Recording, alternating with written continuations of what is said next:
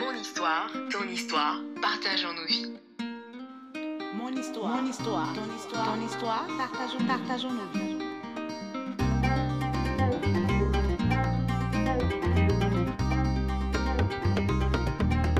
Hashtag rien de nouveau sous le soleil.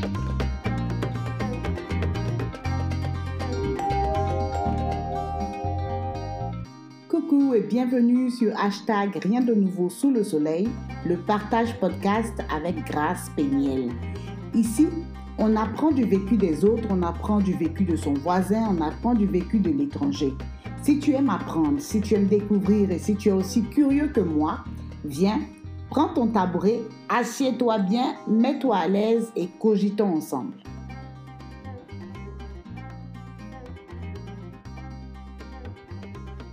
Je dis merci à tous ceux qui ont écouté les épisodes précédents de la série. Aujourd'hui, pour cette quatrième partie, nous allons parler de dépression. Je laisse la parole à Christelle, qui a traversé pendant deux ans un trou noir.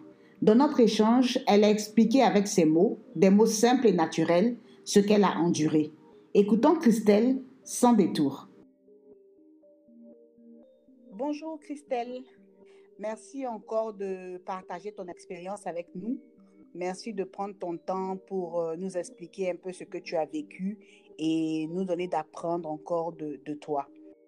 Bonjour Raspiniel. Comme tu l'as dit euh, dans ton épisode d'introduction, les Mhm. allergies euh, du cerveau, c'est toujours un peu difficile de déterminer la cause exacte de la dépression.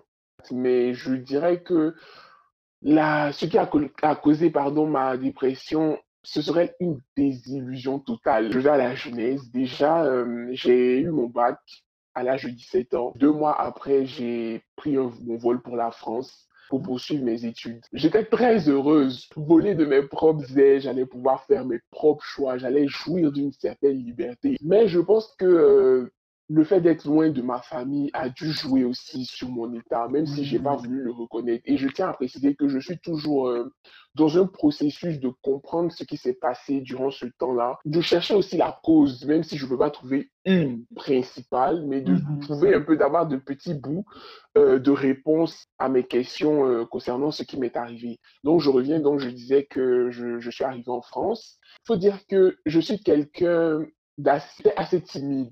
Tu vois, j'ai eu du mal à me faire des amis, mais quand j'avais des amis, ils étaient peu nombreux, mais c'était des amis de qualité. Et j'ai réussi à me construire mon petit monde là. Et je me suis rendu compte que je ne voulais pas passer par euh, le processus de trouver encore d'autres amis. Parce qu'à la base, je n'étais pas censé aller en France, mais dans un autre pays. Mais pour pouvoir euh, rester avec mes amis, j'ai décidé finalement d'aller en France. Comme ça, je, ne serais pas totalement perdu. Au moins, j'ai mes amis qui sont là. Je parlais de désillusion parce que tout mon parcours scolaire, du primaire jusqu'à la, jusqu'au lycée, j'ai été, je dirais pas que j'étais très brillante. J'étais une, euh, une élève moyenne. Parfois, j'ai excellé dans certaines matières comme les mathématiques, euh, les langues surtout, mais euh, j'ai toujours eu cette facilité-là à ne pas fournir beaucoup d'efforts et avoir les résultats. C'est pas bien, mais ça m'a rendu un peu paresseuse. J'ai pas besoin de, de bosser. Comme certains euh, le faisaient pour avoir euh, de, de bons résultats. En France, ça a été euh, une désillusion du côté euh, scolaire parce que j'ai connu mes premiers échecs. Je me suis retrouvé euh, dans quelque chose que je, je n'aimais pas. J'avais un manque de motivation. J'arrivais pas à aller en cours. J'étais vraiment mal parce que je me retrouvais qu'avec des inconnus. Je n'avais pas euh, de tête familière. Et je pense que le dépaysement a été, euh, comme tu l'as dit, assez rude pour moi. Et pour couronner le tout, pardon, ça a été aussi euh, une désillusion du côté amoureux. Donc, je me suis retrouvé dans une désillusion totale, comme je disais, parce que aucun, j'avais l'impression qu'aucun pan de ma vie ne marchait. Au moins, si l'école ne marche pas, que le côté amour, ça marche, il y a quelque chose qui peut euh, me maintenir à flot. Mais là non plus, ça ne marche pas. Et du côté de la famille, bon, c'est la famille, mais je n'avais pas envie de leur montrer que, euh, que ça n'allait pas. Donc, c'est c'est plein de choses que j'ai gardées pour moi et je me suis retrouvé comme acculé parce qu'à un moment donné, je pensais que que je ne pouvais en parler à personne et que j'allais juste devoir vivre avec. Et c'est Mhm. devenu vraiment très difficile pour moi de, de vivre avec, au point où j'avais vraiment des tendances suicidaires. Je, je résidais dans, un, dans une résidence euh, universitaire et je trouve que mon appart reflétait assez l'état de mon âme, l'état euh, de, de mes sentiments. C'était une véritable porcherie. C'est-à-dire que quand tu rentrais, euh, tu avais plein de trucs qui traînaient par terre. Excusez-moi, je vais peut-être vous choquer. Tu avais même des tampons qui traînaient par terre. Et ça dénotait en fait de, de mon manque de, de mon manque de contrôle. Mais c'est quelque chose que je n'ai même pas reconnu. Pendant que je le vivais, je ne savais pas. C'est une fois sorti de ça que j'ai finalement réalisé que, ben, en fait, j'étais, j'ai vraiment déprimé et ça a duré euh, peut-être deux ans. Je sortais, euh, je retrouvais certains amis, on va rire, on va rigoler, mais quand je retourne chez moi, c'est c'est pas possible, ça ça ne va pas.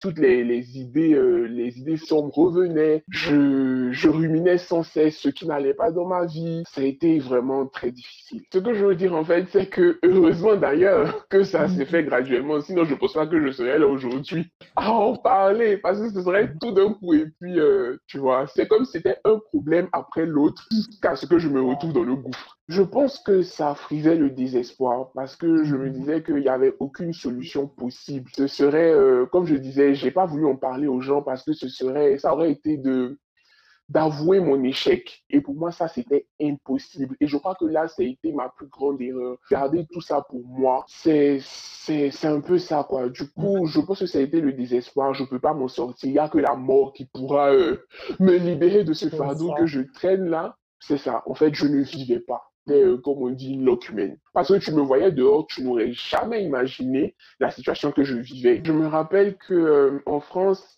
je sais plus, il y a eu euh, des attentats.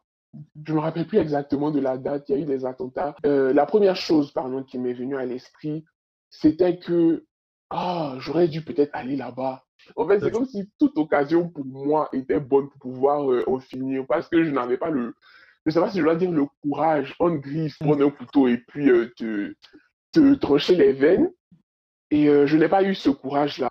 Mais à chaque fois, j'arrive, en fait, pour vous dire, j'arrive, il y a eu des fois où je priais même pour demander à Dieu d'abréger mes souffrances. On ne pouvait plus continuer. Et donc, je me disais, ah, mais peut-être créer une situation comme ça, je sais pas, un braquage, on va me poignarder, c'est fini. J'étais triste aussi pour ma famille parce que ce serait genre, ils n'auraient pas compris ce qui n'allait pas, vu qu'on se, on se parlait pratiquement tous les jours et je disais que oui, ben, tout va bien, tout va bien, tout va bien, alors que ça n'allait pas. Et je pense que ça aurait été tellement un gros choc pour eux que parfois je, je, je repense à ça et j'ai des frissons. Chacun a sa sensibilité. Ce que X est, par, est capable de supporter, Y ne peut pas forcément le supporter. Moi, depuis toute petite, je suis quelqu'un d'assez sensible, même si j'ai essayé de, de réprimer ce côté de moi-là, de montrer que j'étais trop forte, je vais supporter tout. En fait, j'ai même une petite anecdote que j'aimerais partager. Je sais pas, peut-être que certains pourront se reconnaître euh, dedans. Je pense que il y a des événements, des, des situations euh, isolées qui se sont passées dans nos vies plus jeunes ou à un moment donné, qui ont eu de lourdes répercussions, en fait, sur notre attitude,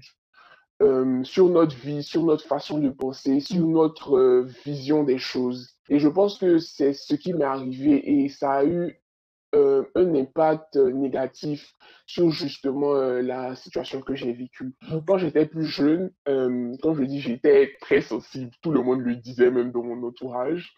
Et un jour, mon frère et ma soeur, ils sont tombés malades et c'est sur moi que maman comptait. En fait, j'étais la plus jeune. Je suis la plus jeune. C'est sur moi que maman comptait pour euh, s'occuper un peu d'eux. Donc, elle va me dire Ah, mais Christelle va t'occuper euh, de ton frère, va t'occuper de ta soeur. Est-ce que tu peux lui apporter ce médicament? Est-ce que tu peux lui mettre la serviette? Est-ce que tu peux faire ceci? Est-ce que tu peux faire cela Et je pense que j'avais euh, peut-être 7, 8 ans.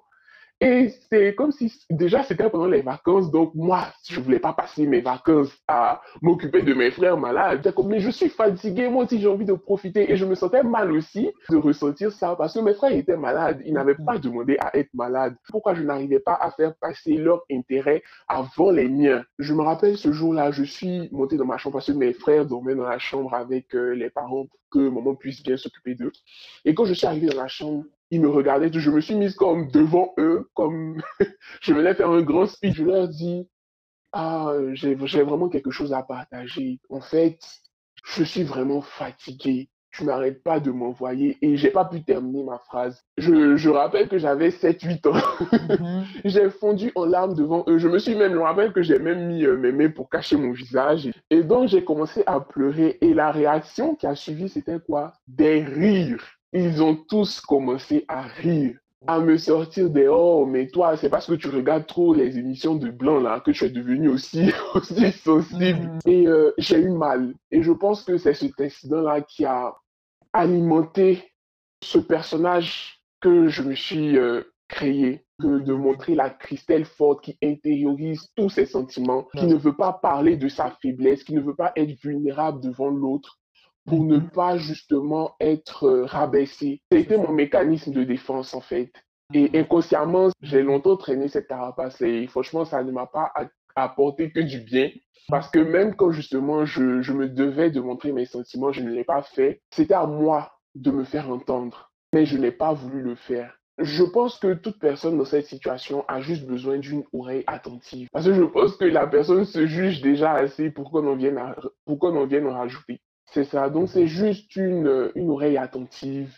Juste écouter, écouter. Et forcément, il y aura un temps aussi pour, euh, pour blâmer. Donc, c'est d'apprendre à se taire et d'écouter les autres. C'est vraiment important.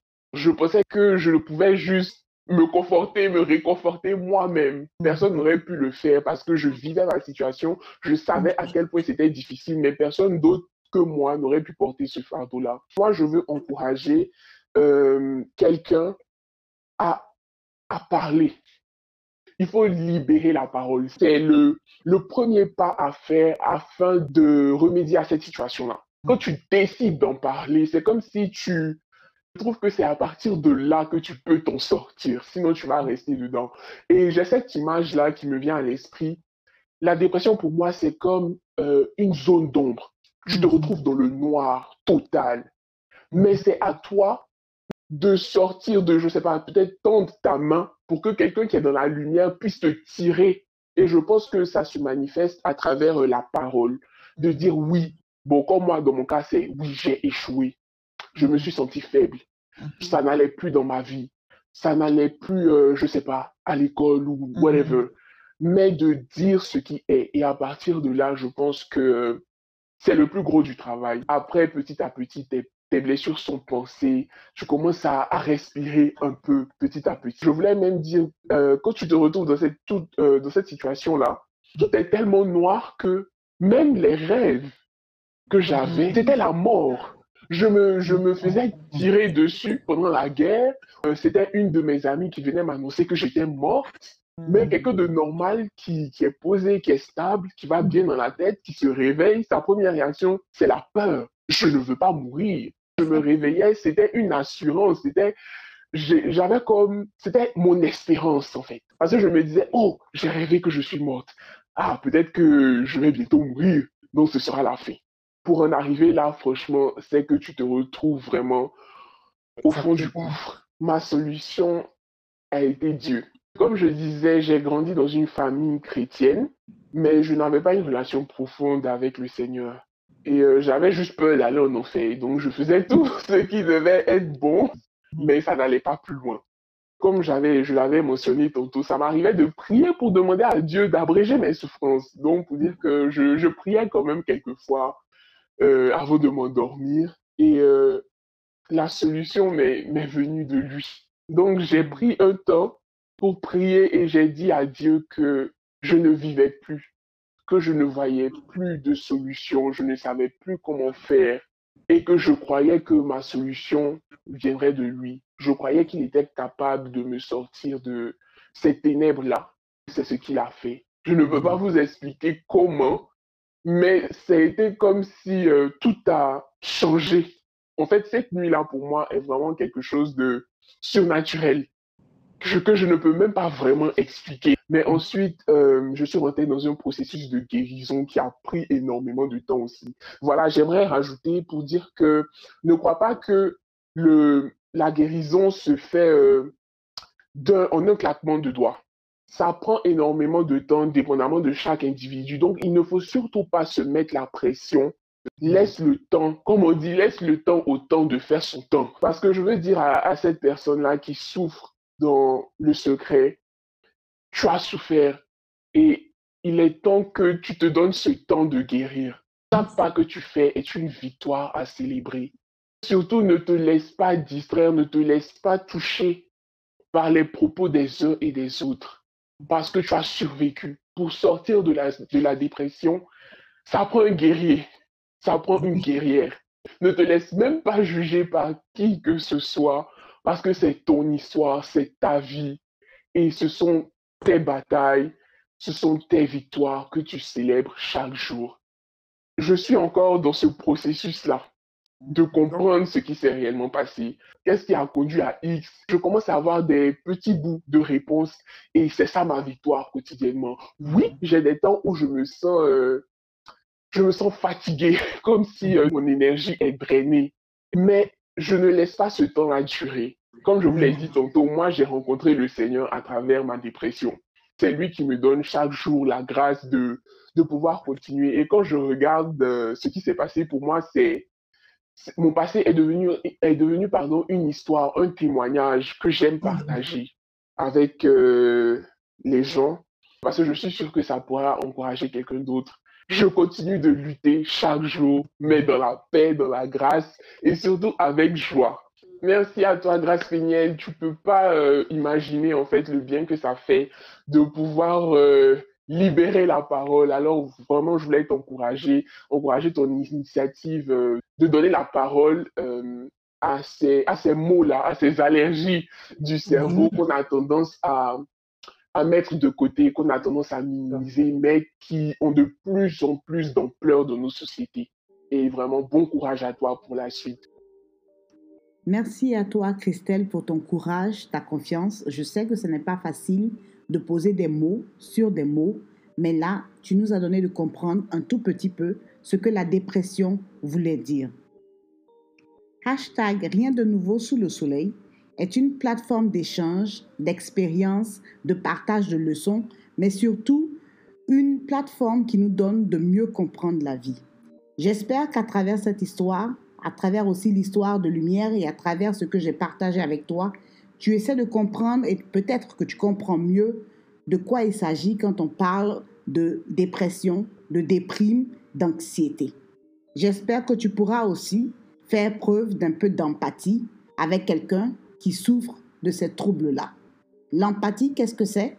Eh bien, on en reparlera la prochaine fois. Si toi aussi tu as quelque chose à dire concernant les allergies du cerveau, j'attends tes commentaires sur la page Facebook et Twitter. Tu pourras aussi y trouver d'autres histoires d'allergies que j'ai reçues et que j'ai tenté de relater. Hashtag Rien de nouveau sous le soleil, c'est terminé pour aujourd'hui. Je te dis à bientôt pour une nouvelle destination, réflexion.